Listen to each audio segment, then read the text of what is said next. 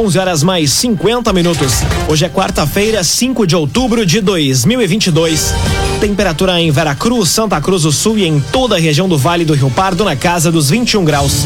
Num oferecimento de Unisque, Universidade de Santa Cruz do Sul. Pós-graduação é Unisque, caminho natural de quem quer mais. Confira agora os destaques do Arauto Repórter Unisque. Mais de 180 mil litros de chopp devem ser comercializados na Oktoberfest. Colheita do tabaco inicia na região e clima preocupa os produtores. Propaganda eleitoral gratuita retorna ao rádio e à televisão nesta sexta-feira. E Câmara registra furto em padaria de Rio Pardo. Essas e outras notícias você confere a partir de agora. Jornalismo Arauto. As notícias da cidade da região. Informação, serviço e opinião. Aconteceu, virou notícia. Política, esporte e polícia. O tempo, momento, checagem do fato. Conteúdo dizendo, reportagem no ato. Chegaram os arautos da notícia. Arauto, repórter, Unisque. Nove minutos para o meio-dia. Mais de 180 mil litros de chopp devem ser comercializados na Oktoberfest. A cerveja oficial da Festa da Alegria foi criada em 1900, ou melhor, em 1397, em Munique, na Alemanha. A informação chega com a jornalista Carolina Almeida. A tradicional Oktoberfest de Santa Cruz do Sul começa amanhã. Na 37 edição, o evento, que atrai visitantes de todo o Brasil, deve receber mais de 500 mil pessoas. Um dos destaques da Festa da Alegria é a cerveja oficial, a Spaten. O gerente comercial da Ambev na região, Fábio Meininger, espera que o consumo da bebida supere 180 mil litros. A bebida da cervejaria de mesmo nome foi criada em 1397 em Munique, na Alemanha. A cerveja chegou ao Brasil em 2021 e já ganhou lugar de destaque nas prateleiras dos supermercados. Em Santa Cruz do Sul, a marca foi lançada na Oktoberfest do ano passado. Conforme a Ambev, a bebida tem tido ótima aceitação do público. Campanhas concomitantes com os dias da festa também vão ser realizadas nos revendedores da região. CDL Santa Cruz. Faça seu certificado digital CPF e CNPJ com a CDL. Ligue 3711 2333. CDL Santa Cruz. Cerca de 69 mil agricultores familiares vão receber pagamento do SOS Estiagem no Rio Grande do Sul. O benefício de mil reais vai ser pago em parcela única. Detalhes com Ricardo Gás. O decreto que institui o pagamento do SOS Estiagem para cerca de 69 mil agricultores familiares foi publicado na segunda-feira pelo governo do estado. O benefício de mil reais vai ser pago em parcela única para as famílias que se enquadrarem nos dois requisitos do programa. Entre as regras estão a residência em município que tenha declarado situação de emergência ou calamidade pública em razão da estiagem e a posse da declaração de aptidão ao Programa Nacional de Fortalecimento da Agricultura Familiar. O benefício vai ser pago a apenas um indivíduo do mesmo núcleo familiar. O apoio financeiro é destinado à aquisição de alimentos e outros gêneros de primeira necessidade para sementes e insumos agrícolas e para alimentação animal. Os recursos são oriundos do Fundo Rotativo de Emergência da Agricultura Familiar. Os valores vão ser depositados em conta bancária com um prazo máximo de 90 dias para saque. Além dos agricultores, vão ser contemplados também as comunidades tradicionais e assentados da reforma agrária. Raumenschlager, agente funerário e capelas. Unidades da Raumenschlager em Santa Cruz, Veracruz e Vale do Sol. Os planos de assistência funeral Raumenschlager. Agora cinco minutos para o meio-dia. Temperatura em Veracruz, Santa Cruz do Sul e em toda a região na casa dos 21 graus. É hora de conferir a previsão do tempo com Rafael Cunha. Muito bom dia, Rafael. Muito bom dia, Lucas. Bom dia a todos que nos acompanham. Hoje a máxima tarde ultrapassa os 25 graus. O dia começou com um sol, mas aos poucos a nebulosidade foi tomando conta da região, tendência para chuva a partir da madrugada de amanhã. A máxima amanhã deve ficar na casa dos 23 graus. Na sexta faz 22, no sábado a temperatura volta aos 26 e no domingo a máxima fica já um pouco mais baixa por conta da chuva novamente, 18 graus. Deve chover no domingo, existe a possibilidade de pancadas de chuva já na noite de sábado, mas o sábado, via de regra, será ensolarado. Amanhã a mínima fica em 15, na sexta-feira em 13, mesma temperatura mínima que será registrada no sábado e no domingo faz 11.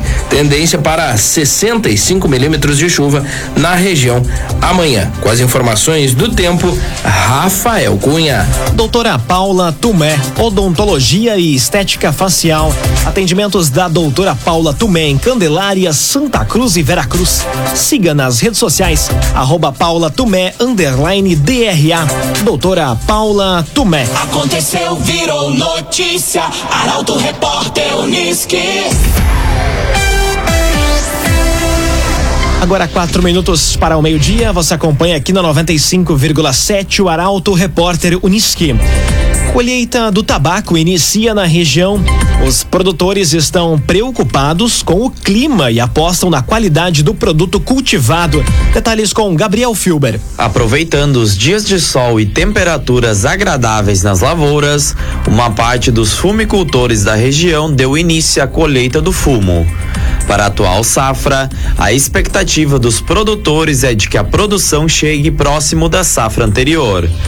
De acordo com dados do Departamento de Pesquisa e Estatística da Associação dos Fumicultores do Brasil, a AFUBRA, no período anterior foram produzidas pouco mais de 560 mil toneladas. O tabaco Virgínia segue como líder de produção na região sul do Brasil, seguido do burley e do tabaco comum. Os produtores estão apostando na qualidade do tabaco para garantia do retorno esperado na comercialização. Segundo a FUBRA, toda a região já conta com sua área destinada ao tabaco plantada. No entanto, o clima não tem deixado as plantas se desenvolverem de forma adequada.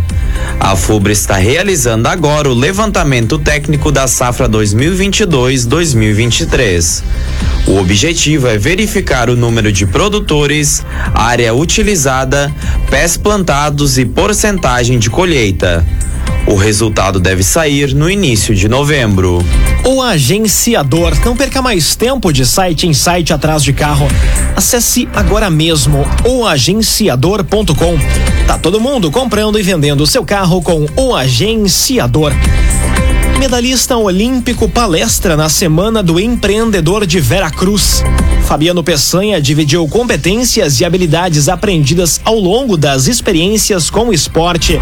A jornalista Taliana Hickman acompanhou e traz agora os detalhes. O atleta olímpico Fabiano Peçanha palestrou na noite de ontem na Semana do Empreendedor de Veracruz. Na oportunidade, ele dividiu com o público as competências e habilidades aprendidas ao longo das experiências no universo do esporte. Ensinamentos que servem para além das corridas, também para a vida das pessoas, na busca por alcançar objetivos e se tornar um campeão. Como dinâmica, Peçanha utilizou o diagrama corrida e mostrou ferramentas que se usam quando se quer alcançar um objetivo. A Semana do Empreendedor de Veracruz segue até hoje, com painel feminino Mulheres Empreendedoras que Inspiram. A mediação será da jornalista Kátia Kist. Entre as painelistas estão Caroline Chu Greges, Letícia Chu, Silvane Mir Martim, Fátima Schink e Simone Galvão. O evento começa às sete e meia da noite no Clube Veracruz e tem acesso gratuito. Um oferecimento de Unisque, Universidade de Santa Cruz do Sul. Pós-graduação é Unisque, caminho natural de quem quer mais. Termina aqui o primeiro bloco do Arauto Repórter Unisque. Em instantes, você confere. Propaganda eleitoral gratuita retorna ao rádio e à televisão nesta sexta-feira. E câmera registra furto em padaria no município de Rio Pardo. O Arauto Repórter Unisque volta em instantes. Meio-dia, seis minutos. Num oferecimento de Unisque, Universidade de Santa Cruz do Sul. Pós-graduação é Unisque, caminho natural de quem quer mais. Estamos de volta para o segundo bloco do Arauto Repórter Unisque. Temperatura em Veracruz, Santa Cruz do Sul e em toda a região na casa dos 21 graus. Você pode dar sugestão de reportagem pelo WhatsApp 993 269 007. Arauto Repórter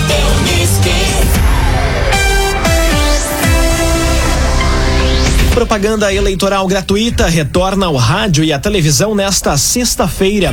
No segundo turno, candidatos vão ter tempos iguais para expressar opiniões e apresentar propostas. Detalhes com Eduardo Varros. A propaganda eleitoral gratuita no rádio e na televisão volta ao ar nesta sexta-feira. Os programas vão trazer as propostas dos candidatos a presidente e a governador. Luiz Inácio Lula da Silva, do PT, e Jair Bolsonaro, do PL, disputam a nível federal. No Rio Grande do Sul, o embate vai ser entre Onyx Lorenzoni, do PL, e Eduardo Leite, do PSDB. Até a semana passada, a distribuição do tempo para cada candidato levava em consideração o tamanho das bancadas eleitas para a Câmara dos Deputados em 2018. Agora, cada candidato vai ter o mesmo tempo, cinco minutos. O horário eleitoral segue até o dia 28 de outubro. Como no Rio Grande do Sul, vai ocorrer segundo turno também para governador. A propaganda vai ao ar na televisão de segunda a sábado, da uma a uma e vinte da tarde e das oito e meia às 10 para as nove da noite.